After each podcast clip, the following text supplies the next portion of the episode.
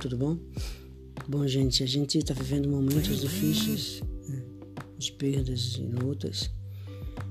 E mensagens positivas sempre são bem-vindas nesses momentos.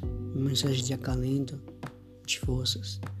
Então, quero deixar para a nossa meditação de hoje essa passagem bem interessante. Descansa no Senhor e espera nele.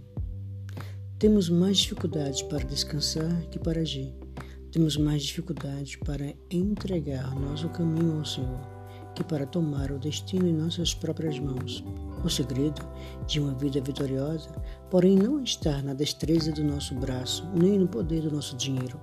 As colunas que erigimos são torres frágeis. As fortalezas que edificamos são vulneráveis. Não é sensato gloriar-se no conhecimento, na riqueza, na força. Devemos gloriar-nos em conhecer a Deus, ele é refúgio verdadeiro. Dele vem o nosso socorro. Nosso trabalho é descansar nele. A vida, muitas vezes, é como uma viagem no mar revolto.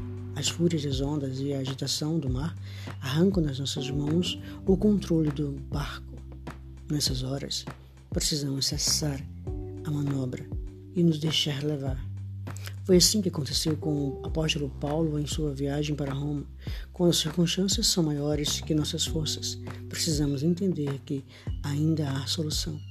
Nessas horas, precisamos, acima de tudo, descansar no Senhor e esperar nele. Precisamos aquietar-nos e saber que Ele é Deus. A fé, ver o invisível, toca o inatingível e apropria-se do impossível. Não porque sejamos inconsequentes, mas porque descansar na onipotência daquele que está assentado no alto, sublime trono e tem nas suas mãos as rédeas da história da nossa vida. Descansa no Senhor, espera nele. O mais ele fará.